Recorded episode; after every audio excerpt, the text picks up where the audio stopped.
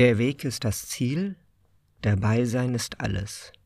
Das ist das Motto dieses Reisepodcasts und ab dieser Folge geht mehr dabei sein eigentlich kaum noch. Denn nun seid ihr quasi mit auf meiner aktuellen Reise dabei und reist mit mir Woche für Woche durch Südostasien.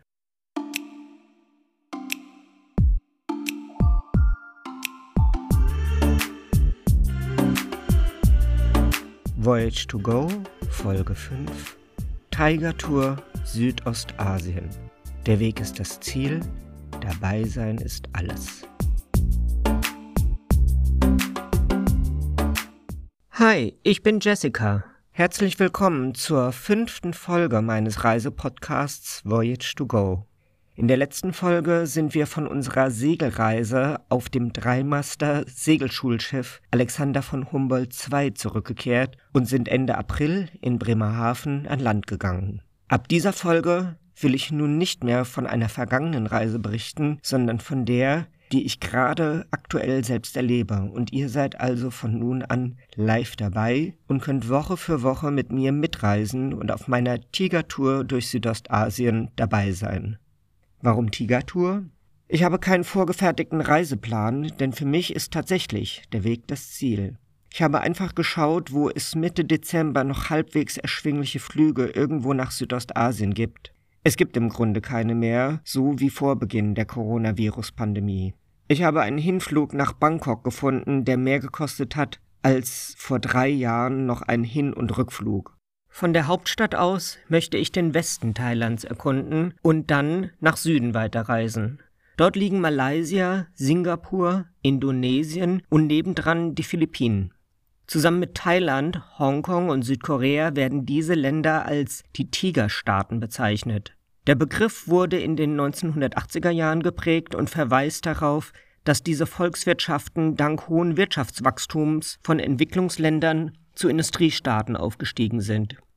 Die Bezeichnung ist entstanden in Anlehnung an die kraftvolle Energie eines Tigers, der zum Sprung ansetzt. Damit möchte man auf die hohe Dynamik des Wirtschaftsausschwungs hinweisen. Weil ich in den kommenden Wochen die meisten dieser Tigerstaaten bereisen werde, habe ich diese Südostasienreise Tigertour genannt. Ob ich auf dieser Reise auch immer die kraftvolle Energie eines Tigers, der zum Sprung ansetzt, an den Tag legen werde, werden wir gemeinsam auf diesem Kanal feststellen. Dienstag, 13. Dezember. Schon bei meinem Reiseantritt Mitte Dezember wird deutlich, dass der internationale Passagierverkehr mit dem Flugzeug erheblich in Schieflage geraten ist. Ich fliege von Frankfurt am Main ab. Der Check-in bei China Airlines dauert gerade mal drei Minuten. Bei der automatisierten Grenzkontrolle stehe ich dann aber schon 30 Minuten in der Schlange. Es gibt zu wenige von den Durchgängen für so viele Passagiere, die da durch müssen. Nur theoretisch geht die Passkontrolle so schneller. In der Realität haben immer noch viele Leute Probleme mit der Handhabung. Die meisten lassen ihren Pass einfach nicht lange genug auf dem Scanner liegen, sodass der Vorgang mehrfach wiederholt werden muss. An der Sicherheitskontrolle dauert es dann noch viel länger. Hier werden vier Flüge durchgeschleust und die Schlange windet sich bis hinaus in den Gang des Terminals. Früher hieß es, man solle zwei Stunden vor Abflug am Flughafen sein, Heute ist von drei Stunden die Rede. Darin habe ich mich gehalten, doch eine geschlagene Stunde stehe ich in der Schlange zur Sicherheitskontrolle. Hinter mir warten Menschen, deren Flüge nach Muscat oder Belgrad gehen. Viele von ihnen verpassen ihren Abflug. Teilweise kommt es zu tumultartigen Szenen und Schreierei, wenn sich einzelne Verzweifelte versuchen, in der Schlange nach vorne zu drängen. Mein Flug geht nach Bangkok mit einer Zwischenlandung in Taiwans Hauptstadt Taipeh. Auch mein Zeitpuffer ist nun aufgebraucht, und als das Boarding meines Fluges beginnen soll, durchschreite ich eben erst den Scanner der Security. Das Boarding hat allerdings noch nicht begonnen, und das wird es auch in der nächsten Stunde nicht. Im Wartebereich höre ich die Durchsage, dass es ein Problem mit den sogenannten Ground Operations gebe, was immer das auch heißt. Schließlich dürfen wir doch einsteigen, doch als ich im Flieger sitze, bewegt sich der eine weitere Stunde überhaupt nicht von der Stelle. In Taipeh hatte ich nur eine Stunde Zeit zum Umsteigen gehabt, die ist nun verbraucht und längst überschritten. Schon jetzt steht also fest, dass ich meinen Anschlussflug nicht bekommen werde. Ich bin gestrandet, obwohl meine Reise noch nicht einmal begonnen hat. Insgeheim überlege ich nach Alternativen. Was kostet eigentlich so ein Kamel? Von der Seidenstraße hört man ja viel Interessantes. Nach einer Stunde Probesitzen im Flieger werden wir durch eine weitere Durchsage gebeten, wieder aus der Maschine auszusteigen. Das Luftfahrzeug sei kaputt und müsse nun erst von der Lufthansa Technik instand gesetzt werden. Vier weitere Stunden muss ich im Wartebereich die Zeit totschlagen und erst mit knapp sechs Stunden Verspätung erhebe ich mich dann viel, viel später in die Lüfte des Rhein-Main-Gebietes. Das mit dem Fliegen wie früher ist wohl vorbei und nun ist der Luftverkehr genauso desolat wie das Bahnfahren, nur dass man vorher hier noch sein Wasser wegschütten muss und an die Weichteile gekrapscht kriegt. Der Flug nach Taipeh geht über Nacht und wird erst am Nachmittag dort eintreffen. Deshalb ist es wichtig, dass ich während des Fluges eine Mütze Schlaf bekomme, damit der Jetlag nicht ganz so hart wird. Sehr niedlich und bemerkenswert ist deshalb auf diesem Langstreckenflug das deutsch-taiwanesische Elternpaar mit ihrer wenigen Wochen alten Tochter in der Sitzreihe vor mir. Der Vater bietet nämlich allen Mitreisenden im näheren Umfeld Ohrenstöpsel aus einer Großpackung an. Doch die sind überhaupt nicht notwendig. Denn die beiden frisch gebackenen Eltern kümmern sich fürsorglich um ihr Baby. Bei jedem Mucks nehmen sie es abwechselnd aus seiner Krippe und während des elfstündigen Fluges gibt es kein einziges Mal Geschrei. Das habe ich oft auch schon anders erlebt. Aber diese Eltern beweisen, dass es auch anders geht und ich habe diesbezüglich Glück.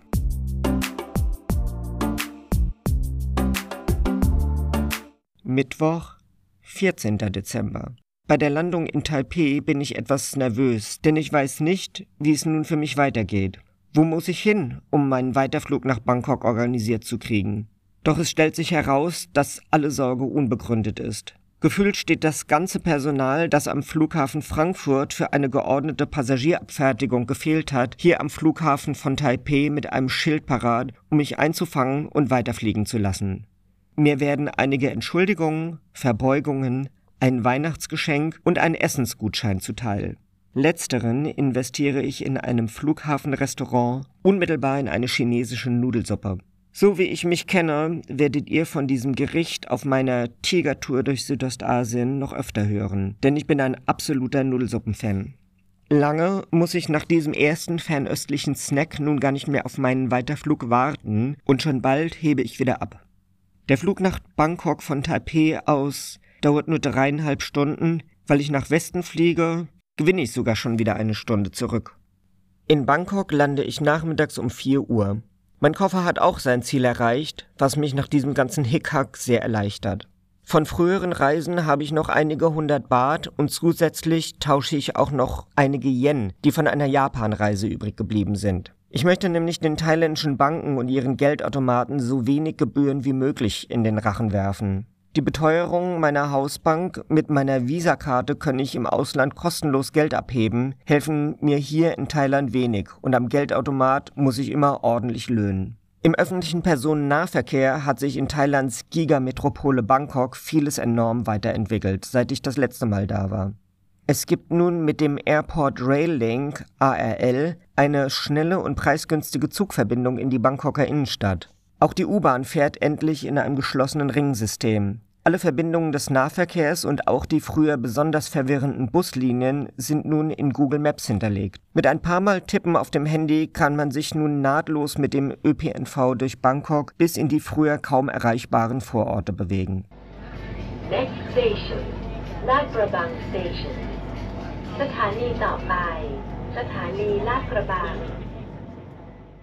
In der Bangkoker Innenstadt wechsle ich in die MRT-U-Bahn und fahre bis an das Ufer des Chao Phraya-Flusses, der Bangkok durchfließt. Hier möchte ich mit dem Boot weiterfahren, denn mit dem Chao Phraya River Express kommt man am schnellsten und günstigsten in der Stadt voran. Und man sieht dabei auch noch viele der Sightseeing-Orte mit einer frischen Brise um die Ohren vom Wasser aus. Doch durch meinen verspäteten Abflug in Frankfurt und die deswegen verspätete Ankunft in Bangkok erreiche ich den Bootsanleger erst kurz nach Sonnenuntergang. Das ist zu spät, denn der Bootsverkehr geht nur bis Einbruch der Dunkelheit. Ich versuche wenigstens ein bisschen in Richtung meiner Unterkunft mit dem Bus zu kommen, doch die liegt am anderen Flussufer und ich muss noch über eine der Brücken. Und dann müsste ich noch einige Kilometer laufen, denn einen Bus, der zu meinem Hotel im Stadtteil Sirirat fährt, kenne ich nicht. Ich bin nun aber schon 36 Stunden unterwegs Und obwohl es etwas gegen meinen Stolz als ehemalige Bangkoker Pendlerin geht, nehme ich für die letzten Kilometer ein Taxi.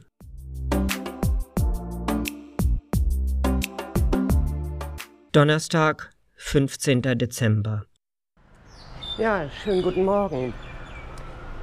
Ich bin in Bangkok. Die Sonne ist gerade aufgegangen und die Stadt erwacht zum Leben. Ich bin mal gespannt, was wir heute hier zusammen erleben die Metropole Bangkok.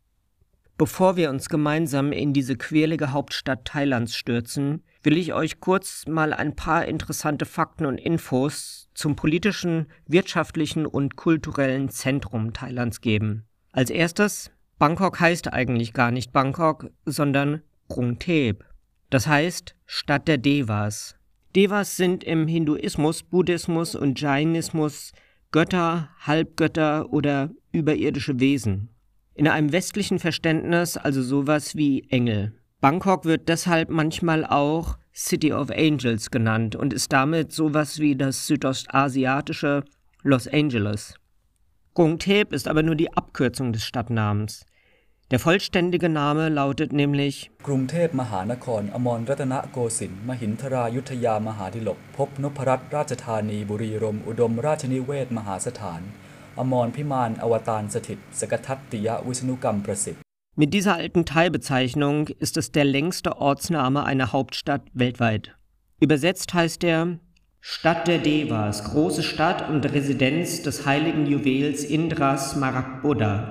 uneinnehmbare Stadt des Gottes, große Hauptstadt der Welt, geschmückt mit neun wertvollen Edelsteinen, reich an gewaltigen königlichen Palästen, die dem himmlischen Heim des wiedergeborenen Gottes gleichen, Stadt, die von Indra geschenkt und von Vishwakarman gebaut wurde. Seit die Stadt 1782 Hauptstadt wurde, heißt sie so. Vorher hieß sie aber tatsächlich mal Bangkok. Bang ist auf Thai einfach ein Ort, der an einer Wasserstraße, also an einem Fluss oder Kanal liegt. Im Deutschen wäre das die Au oder Aue. Das trifft in dieser von Wasserwegen durchzogenen Stadt auf viele Orte zu. Deshalb heißt jeder fünfte der 50 Stadtteile von Bangkok irgendwas mit Bang. Zum Beispiel Bangbon, Bangkapi, Bangkae, Bangken, Bangko Lem, Bangkon Tian, Bang Na, Bang Plat, Bang Rak oder Bang Se. Das Kok in Bangkok leitet sich wahrscheinlich von der Frucht Makok ab. Das ist die gelbe Balsampflaume. Bangkok heißt also genau genommen auf Deutsch Pflaumenau. Gut 8 Millionen Menschen leben in Bangkok, in der Metropolregion sind es sogar fast 15 Millionen. Genau genommen weiß man es aber nicht so genau, denn die letzte Volkszählung ist fast 13 Jahre her. Ich bin direkt nach dem Studium für einige Jahre nach Bangkok gezogen und habe dort als Auslandskorrespondentin für ein deutschsprachiges Wirtschaftsmagazin für den Raum Asien-Pazifik gearbeitet. Bangkok ist deshalb für mich nicht neu, vieles aber schon. Mit 20 Millionen Besuchern pro Jahr ist Bangkok auf Platz 1 der meistbesuchten Städte der Welt. Heute nehme ich euch also mit durch die Pflaumenau, denn ich will mir ansehen, wie sich die Stadt verändert hat. Das machen wir aber nicht wie die Touristen mit dem Taxi oder dem Tuk-Tuk zu Mondpreisen, sondern so, wie sich eben auch die Einwohner von Bangkok fortbewegen, mit dem ÖPNV. Heute Morgen habe ich einige Erledigungen zu machen, deswegen gehen wir zuallererst zum Bahnhof von Thonburi. Alle Züge in alle Regionen Thailands fahren am Bangkoker Hauptbahnhof am Ostufer des Chao Phraya Flusses ab. Nur nicht die Bahnverbindung nach Westen. Die fahren vom kleinen Bahnhof Thonburi am Westufer ab. Es gibt eine Website der Thai State Railways, also der thailändischen Eisenbahngesellschaft. Ich habe mich lange damit rumgeschlagen und kann euch nun deshalb raten, euch die Fahrkarte einfach am Hauptbahnhof zu kaufen. Bei manchen Zugverbindungen muss man das sogar. Zum Beispiel am Bahnhof Thonburi. Dort kann man nicht einmal eine Fahrkarte für eine Fahrt am nächsten Tag erwerben, denn es gibt überhaupt keinen Vorverkauf. Für andere Fahrkarten für Verbindungen nach Norden, Süden und Osten kann man welche online kaufen, aber der Buchungsprozess ist nicht transparent und runterladen und ausdrucken kann man die Tickets dann auch nicht. Auch wenn durch unvorhergesehene Ereignisse die Zugfahrt nicht stattfinden kann, bekommt man keine Nachricht. Ich verrate an dieser Stelle noch nicht so viel, wenn ich das sage, dass das später noch eine Rolle spielen wird. Wer also mit dem Zug durch Thailand fahren möchte, lässt sein Ticket entweder von einer Reiseagentur buchen oder geht einfach einen Tag vorher mal beim Stadtspaziergang durch Bangkok am Hauptbahnhof Hulampong vorbei und kauft das Ticket. Ich möchte mein Ticket ja eh am Bahnhof von Thonburi kaufen, nicht wissend, dass das gar nicht möglich sein wird. Hier ist auch schon der Bahnhof von Thonburi und hier kann man die Tickets kaufen. Ich fahre morgen nach Kanchanaburi und da kaufe ich mir lieber das Ticket jetzt schon, weil morgen früh wird es bestimmt hektisch. Das war ein kurzes Gespräch, denn man kann überhaupt keine Tickets vorher kaufen. Deswegen hat es auch die ganze Zeit auf der Buchungsseite nicht geklappt. Das erklärt einiges. Das bedeutet morgen früh früh aufstehen, hierher spazieren. Jetzt kenne ich wenigstens schon mal die Strecke und dann kaufe ich mir hier rechtzeitig die Fahrkarte. Auf Reisen ist es immer sinnvoll, einen Plan B zu haben. Meiner ist nun, mit euch in einen der ältesten Stadtteile zu fahren.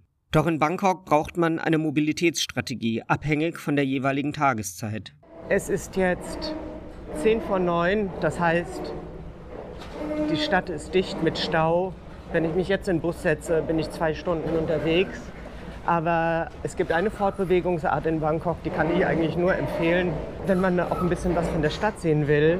Und das ist natürlich die Fahrt auf dem Chao Phraya Fluss. Gestern hat es ja nicht geklappt, aber heute verwirkliche ich meinen Plan von der Bootsfahrt. Früher war das noch eine Herausforderung, doch dank der Smartphones ist das heute easy. Man schaut einfach auf Google Maps nach, wo man hin will und wo das nächste Symbol mit einem Boot drauf ist. Dann tippt man drauf und sieht, welche Linien dort anlegen und abfahren. Gekennzeichnet sind sie mit unterschiedlichen Flaggen, zum Beispiel orange oder grün. Auch am Bootsanleger sieht man sie wehen und weiß so, welche Bootslinien dort halten. Ich gebe zu, dass ich diese Fähnchen lange Zeit für reine Dekoration gehalten hatte. Auch die Boote führen diese Flaggen und zeigen damit an, welche Linien sie bedienen. Beim Ein- und Aussteigen muss man etwas auf Zack sein, denn die Boote machen nicht richtig fest, sondern fahren nur ein Stoppmanöver. Das Manöver, das die hier beim Anlegen fahren, heißt übrigens Eindampfen in die Achterspringen. Das gibt es bei uns auch. Wir machen es nur nicht so ruppig. Beim Eindampfen in die Achterspringen fährt das Boot hier in Bangkok vermeintlich an der Ponton-Plattform, wo die Passagiere warten, vorbei.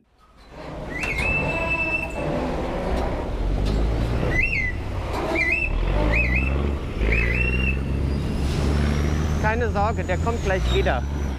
Dabei springt aber ein Besatzungsmitglied vom Heck an Land und wirft eine Leine über einen Poller. Der Schiffsführer geht dann in den Rückwärtsgang und bringt die Leine so auf Spannung. Dadurch zieht sich das Heck automatisch an den Anleger. Wo die Fahrkarte gekauft wird, ist unterschiedlich. Manchmal am Bootsanleger, manchmal an Bord. Diesbezüglich muss man sich aber keine Sorgen machen, dass man versehentlich schwarz fahren könnte. Man wird nämlich immer irgendwo abkassiert. Jetzt kommt auch gleich die Bootsschaffnerin und kassiert mich ab. Deswegen muss man sich vorher immer genau überlegen, wo man hinfahren will. Ich fahre nach Ratchawangsi, denn ich fahre mit euch jetzt nach Chinatown. So, ich bin wieder an Land. Die Fährfahrt hat gerade mal zehn Minuten gedauert und ich bin jetzt auf der anderen Flussseite in der Bangkoker Innenstadt. Vom Flussufer laufe ich nun zur Straße Tanon Yauwarat. Auf Deutsch übersetzt heißt sie etwa Straße des jungen Kronprinzen. Sie führt mitten durch Bangkoks Chinatown. Die Straße heißt so, weil der damalige König Chulalongkorn sie 1891 persönlich auf der Karte eingezeichnet hatte. Das Gebiet von Chinatown ist seit der Gründung von Bangkok von Chinesen bewohnt. Bevor Bangkok 1782 zur Hauptstadt des Siamesischen Reiches wurde, wie Thailand damals hieß, wohnten die chinesischen Einwohner auf dem Gelände des heutigen Königspalastes.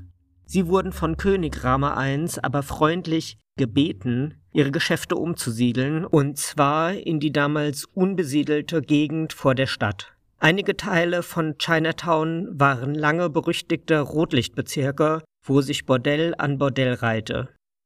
Heute ist Jauwarat eine blühende Geschäftsgegend, in der zum Beispiel die meisten Goldläden Bangkoks gefunden werden können. Wenn man Chinatown Goldschmuck kaufen möchte, muss man zwei Sachen beachten. Erstens genauer noch auf den Goldpreis gucken, beziehungsweise auf das Gewicht, ob es auch wirklich günstiger ist. Das ist es wahrscheinlich nicht. Die Goldschmiedearbeiten sind aber ein bisschen günstiger zu haben. Worauf man achten muss, ist, dass hier in Thailand vor allem dieses gelbe Gold sehr beliebt ist. Das ist bei uns ja anders. Bei uns ist mehr helleres Gold beliebt. Chinatown ist aber auch ein Zentrum für Feinschmecker, denn zahlreiche Restaurants bieten chinesische und lokale Spezialitäten an. Am Dalat Khao, dem alten Markt, den es schon seit über 100 Jahren in der Isaranu Pub Lane gibt, werden frische und konservierte Lebensmittel angeboten, die noch heute täglich von den Küchenchefs der Spezialitätenrestaurants eingekauft werden. Und auch die große Vielfalt der tierischen, pflanzlichen und mineralischen Mittelchen der traditionellen chinesischen Apotheke findet man hier in Chinatown. Chinatown ist ja auch dafür bekannt, dass man hier jede Menge Zutaten der traditionellen chinesischen Medizin und der chinesischen Küche kaufen kann. Es ist noch nicht ganz so weit, aber jetzt beginnen gleich die Geschäfte und die Stände, wo man eigentlich nicht mehr genau weiß, um was es sich hierbei handelt. Ist aber auch gar nicht schlimm, man kann es einfach probieren. Kränker wird man bestimmt nicht, vielleicht aber auch einfach nicht gesund. Deswegen bin ich allerdings nicht nach Chinatown gefahren. Ich fühle mich gesund und bedarf weder der westlichen noch der chinesischen Medizin. Allerdings habe ich noch immer nicht gefrühstückt. Man frühstückt hier morgens schon deftig und ich habe auch schon echt ein paar Sachen gesehen, die ich gerne essen würde. Aber ich fange meinen Tag immer mit einer Nudelsuppe an und jetzt spaziere ich mal so lange hier die Straße hoch, bis ich da eine leckere finde. Und tatsächlich dauert es hier in Chinatown nicht lange, bis ich fündig werde. Ah, gut, ja. Reisnudeln. Ich wollte gerade sagen, wenn ich hier in Chinatown keinen Stand mit Reisnudeln finde, dann nirgendwo. Und die haben auch eine sehr gute Auswahl an Zutaten und Bällchen. Hier so kleine Teigtaschen, Fisch und frittiertes Tofu, grünes Zeugs, Fischbällchen, Ei, wahrscheinlich Hühnerbällchen, wahrscheinlich Schrimmbällchen. Ich bin mal sehr gespannt, wie das hier wird. Und dann steht sie endlich dampfend vor mir. Meine Nudelsuppe mit Schweinefleischbällchen. Hier ist das Zubehör, Fischsoße, Chilis in Essig, Zucker und nochmal gemahlene Chiliflocken. Die haben es richtig in sich. Und hier in Chinatown gibt es auch immer sowas, das ist so geröstetes Chili mit Öl oder sowas. Keine Ahnung. Ich nehme immer nur die, das Essig mit Chili und mache noch ein bisschen Chiliflocken rein. Und dann hat es richtig Wumms. Ich habe schon oft gesehen, dass sich Besucherinnen und Besucher aus dem Westen mit den Nudelsuppen schwer tun und stattdessen lieber auf Reisgerichte ausweichen, die in Thailand mit Löffel und Gabel gegessen werden. Nudelsuppe ist ja ein chinesisches Gericht und man isst das mit Stäbchen. Das ist eigentlich gar kein Problem, weil man darf schlürfen und es gibt auch ansonsten wenig Etikette dabei. So gestärkt kann ich meine Erkundung von Chinatown weiter fortsetzen. Der Vormittag schreitet voran und immer mehr Garküchen und Essensstände öffnen auf den Gehwegen des Viertels. Eigentlich ist es ja ein bisschen schade, dass nicht viel mehr Leute, die Thailand besuchen, in diesen Garküchen essen. Eigentlich ist es gar nicht so schwer und trotzdem sieht man ganz viele Touristinnen und Touristen eher in den Restaurants sitzen, wo sie von Bildern auswählen können oder vielleicht eine englische Speisekarte haben. Natürlich kann man sich nicht immer so gut verständlich machen, aber mit Händen und Füßen klappt es natürlich. Und die Leute sind doch auch immer sehr bemüht, einem zu erklären, was man da essen kann. Am Ende kriegt man immer was. Ich habe hier noch nie gehungert. Es hilft natürlich, das gebe ich zu, wenn man die Sprache ein bisschen kann. Ich habe mal ein paar Jahre in Thailand gelebt, deswegen kann ich die Sprache. Das macht natürlich vieles einfacher. Unterwegs treffe ich noch auf einige Stände, von denen es auf Bangkoks Bürgersteigen mindestens genauso viele gibt wie Essensstände. Losverkäufer gibt es hier in Bangkok auch an allen Ecken und Enden. Ein Los kostet nicht viel, aber man gewinnt auch nicht viel. Dafür oft. Ich war einmal dabei, als Freunde von mir gewonnen hatten. Das waren irgendwie 40 Euro. Die haben wir auch sofort auf den Kopf gehauen und davon gegessen und neue Lose gekauft. Es lohnt sich also. Bangkok ist eine paradoxe Stadt, denn während ich gerade noch gekämpft habe, um in der zunehmenden Gluthitze eine Lücke im immer dichter werdenden Straßenverkehr zu finden, um auf die andere Straßenseite zu gelangen, ist es in der nächsten Seitenstraße so still wie auf dem Dorf. Und während ich eben noch in einem der lebhaftesten Geschäftsviertel von Bangkok stand, bin ich nun in ganz anderen Sphären, als ich an einem der 400 buddhistischen Tempel der Stadt vorbeikomme, wo gerade die Morgenzeremonie stattfindet.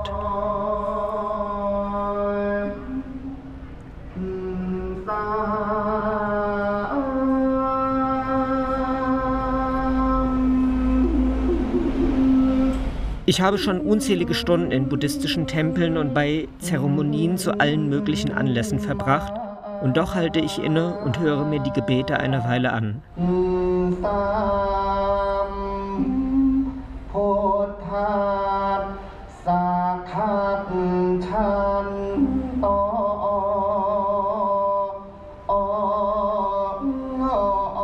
Doch dann reiße ich mich los, denn ich habe heute noch einiges vor.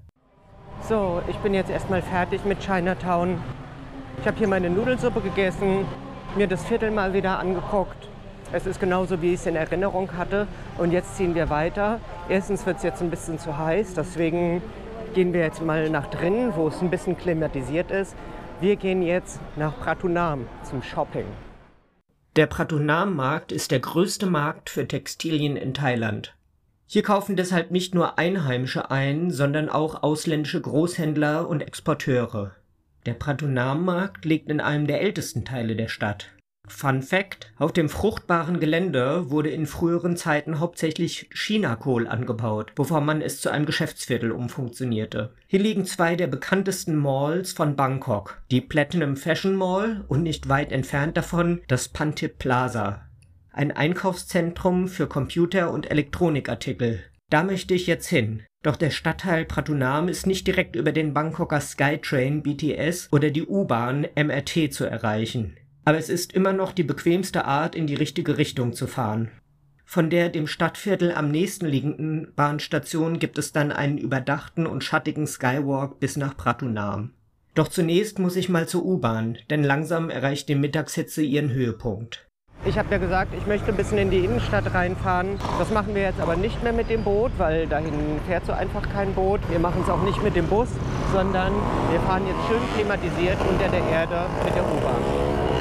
Als erstes möchte ich die Platinum Fashion Mall besuchen. Die Zeiten, in denen ich mich, falls ich es überhaupt jemals getan hatte, für Mode interessiert habe, sind vorbei. Aber ich will mal schauen, ob es vielleicht neue Abteilungen gibt, die etwas Brauchbares verkaufen. In der Platinum Fashion Mall gibt es an Mode alles, was das Herz begehrt, beziehungsweise sogar Sachen, von denen wusste das Herz nicht mal, dass es sie begehrt. Ich finde ja, die Thais haben einen sehr individuellen Bekleidungsstil. Die Menschen haben ganz unterschiedliche Arten, sich zu kleiden. Es gibt sehr viel Vielfalt, nicht so viel Uniform, Einheitlichkeit wie bei uns. Und das liegt natürlich auch damit zusammen, dass es hier wahnsinnig viel unterschiedliche Auswahl zu kaufen gibt. Touristinnen sieht man hier übrigens gar nicht so viele. Das hängt damit zusammen, dass die meisten Kleidergrößen für die asiatische Zierlichkeit gemacht sind und die westlichen Frauen und Männer da eigentlich nicht reinpassen. Glaubt's mir, ich habe es ausprobiert. Man passt nicht rein.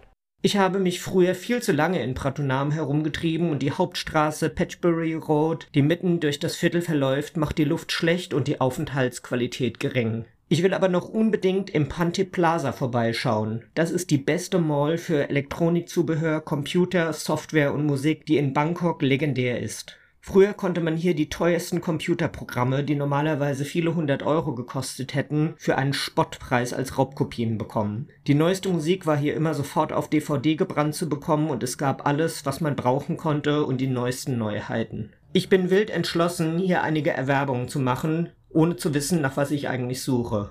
Doch als ich voller Erwartung die Glastüren zum IT-Einkaufspalast aufstoße, empfängt mich bleierne Stille. Im Erdgeschoss sind eine Handvoll Buden mit billigem Krimskrams wie Handyhüllen zu finden, ansonsten ist das riesige Gebäude leer. Die Läden sind nicht etwa geschlossen, sondern sie sind weg. Werbebannern kann ich entnehmen, dass die Mall auch nicht mehr Panti Plaza heißen wird, sondern einen anderen Namen tragen soll und das neue Konzept nun auch Mode, Textilien und allerlei anderes Warenangebot vorsieht. Von Elektronik ist keine Rede mehr. Das ist eine herbe Enttäuschung und mir bleibt nichts anderes übrig, als mich in einen der alten, unklimatisierten Busse zu setzen, deren Fenster offen stehen und die Holzplanken als Fußboden haben. Mit ihm trete ich etwas enttäuscht den Heimweg zu meiner Unterkunft an. Ach, Bangkok. Es ist wie früher. Man ist sehr viel unterwegs. Es dauert immer wahnsinnig lange, um von A nach B zu kommen. Und viele Sachen kriegt man dann doch nicht so hin, wie man sie sich vorgestellt hat. Ich wollte eigentlich ins Pankir Plaza, aber das gibt es so gar nicht mehr. Das war mal die größte IT-Mall, da konnte man alles bekommen. Wirklich alles war unglaublich. War auch in Pratunam, aber sowas, das gibt es heute gar nicht mehr. Ist eigentlich schade. Jetzt setze ich mich wieder in den Bus und fahre zurück, weil heute Abend treffe ich mich noch mit einer Freundin. Das letzte Stück des Weges fahre ich auf dem neuen Abschnitt der Bangkoker U-Bahn, die auf den neuen Streckenteilen aber eine Hochbahn ist. Diese Stationen kenne ich alle noch nicht und die Haltestelle, an der ich aussteige, hält eine Hinweistafel zum Namen der Bahnstation bereit, die ein weiterer interessanter Funfact zu Bangkok ist, den ich euch nicht vorenthalten möchte. Die Station, bei der ich eben gerade ausgestiegen bin, heißt Phai Chai. Das heißt übersetzt Suchscheinwerfer. Jetzt fragt man sich, wie kann denn eine Bahnstation Suchscheinwerfer heißen. Das kommt aus der Zeit, als in Thailand der Zweite Weltkrieg stattfand. Von 1941 bis 1945 wurde Bangkok immer wieder von alliierten Bomberverbänden heimgesucht.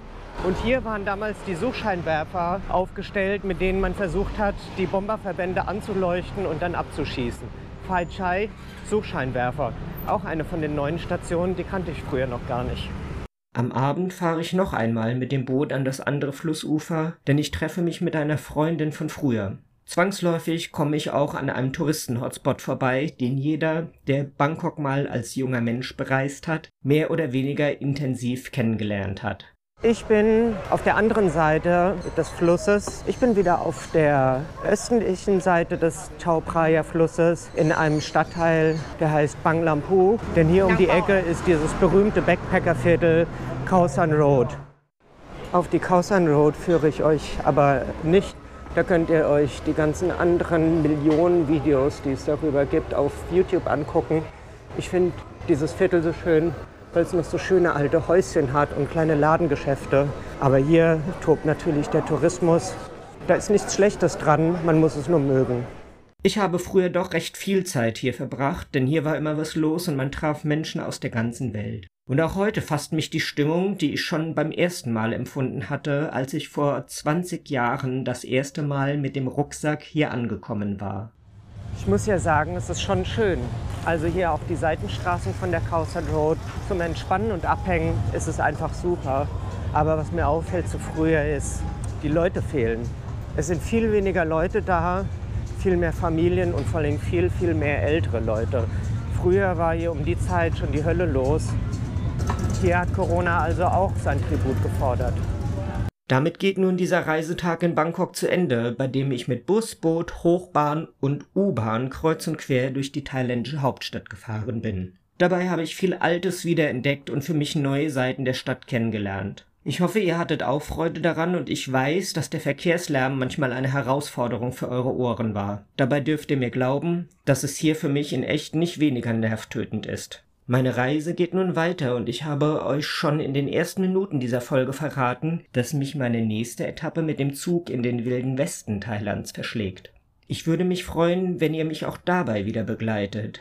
Wie nach allen meinen sonstigen Reisen möchte ich auch auf dieser Reise schon während ich unterwegs bin jeden Abschnitt noch einmal betrachten und mir überlegen, was die Schwächen, Stärken, Besonderheiten und Risiken dieser Station meiner Tigertour waren.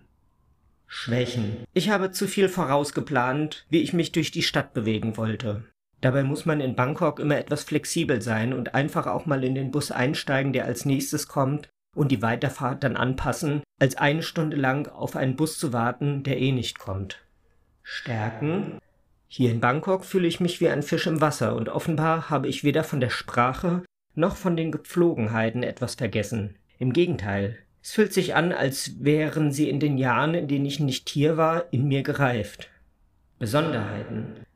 Ich sage es frei heraus, mir gefällt die Gegend um die Kausan Road. Ich finde es dort viel entspannter als früher, denn das ganze Partyvolk, das früher mit Billigtickets hierher kam, ist jetzt nicht mehr da. Früher hätte mir das natürlich gefehlt, weil ich gewissermaßen auch dazugehört habe. Heute finde ich die Atmosphäre und die Gestaltung sehr ansprechend. Risiken. Der Linksverkehr in Bangkok ist riskant. Ich musste mich auch erst mal dran gewöhnen. Der Straßenverkehr ist einfach eines der großen Risiken in Bangkok, auch wenn man auf der richtigen Straßenseite unterwegs ist. Was habe ich gelernt? Ich habe gelernt, wie man heute gut mit den öffentlichen Nahverkehrsmitteln durch die Stadt kommt, wenn man dazu das Smartphone nutzen kann. Eine thailändische SIM-Karte mit Datenpaket ist auf jeden Fall empfehlenswert.